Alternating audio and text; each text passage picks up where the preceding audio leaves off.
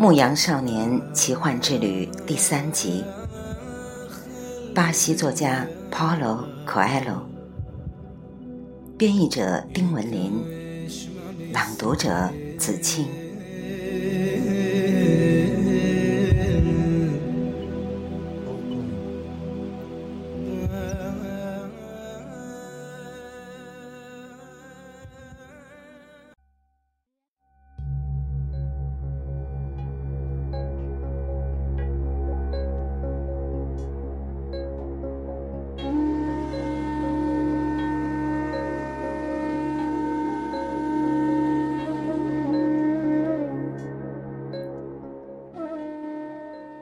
孩子，世界各地的人都到过这个村庄。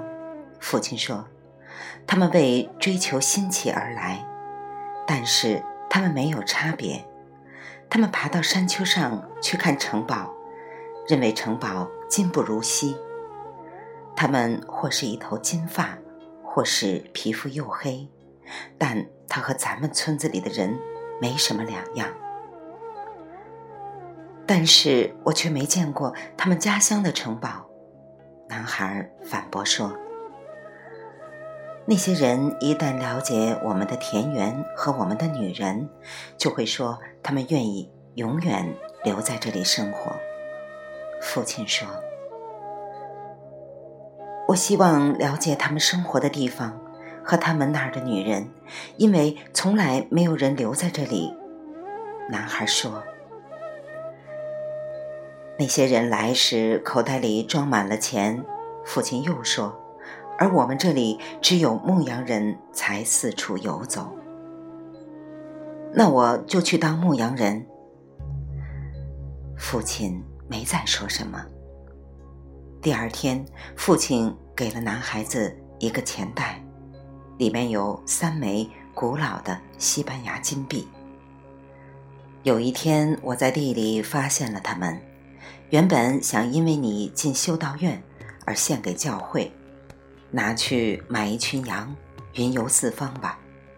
总有一天，你会懂得，我们的家园才最有价值，我们这儿的女人才最漂亮。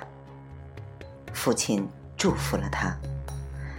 从父亲的目光中，男孩看出父亲也想云游四方，这个愿望一直存在。尽管几十年来，他一直将这个愿望深埋心底，为吃喝而操劳，夜夜在同一个地方睡觉。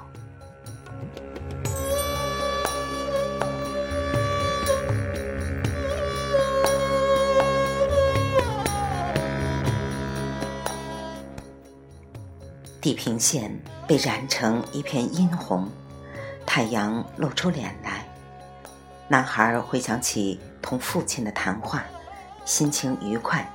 他已经到过许多城堡，见过许多女人了，但没有一个能与那个等了他两年的女孩相比。他有一群羊，一件外衣和一本书，用这本书可以换来另一本书。不过最重要的是，他每天都在实现自己人生的。最大梦想，云游四方。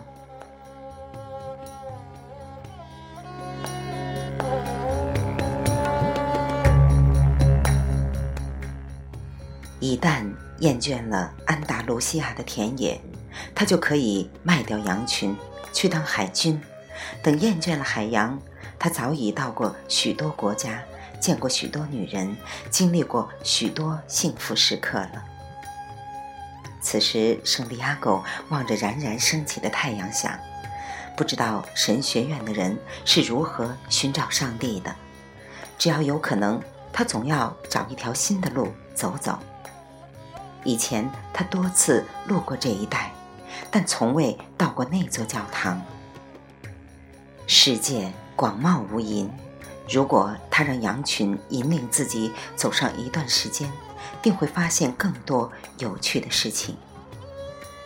问题是，羊群不会察觉，它们每天都在走新路，不会发现草场在变化，四季有区别，因为它们一门心思想着喝水、吃草。也许我们大家全都如此。圣地亚哥心想：“我就是这样。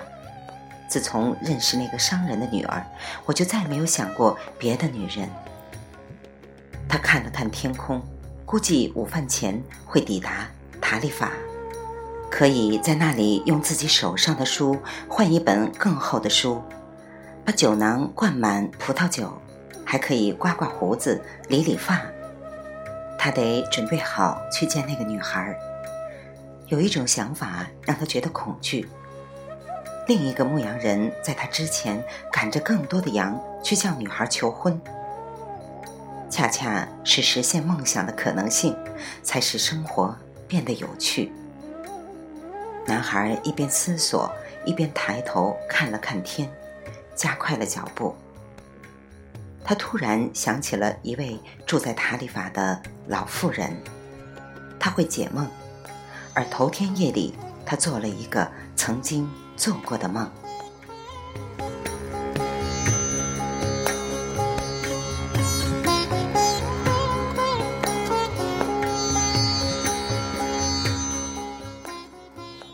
牧羊少年奇幻之旅》，来自巴西作家 Paulo Coelho。编译者丁文林，来自电台轻音耳语子青分享，欢迎订阅收听。